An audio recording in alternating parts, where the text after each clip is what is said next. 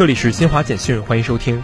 在二十五号进行的二零二二世界女排锦标赛第一阶段小组赛中，中国队以三比零战胜世界排名第二十一位的阿根廷队，取得开门红。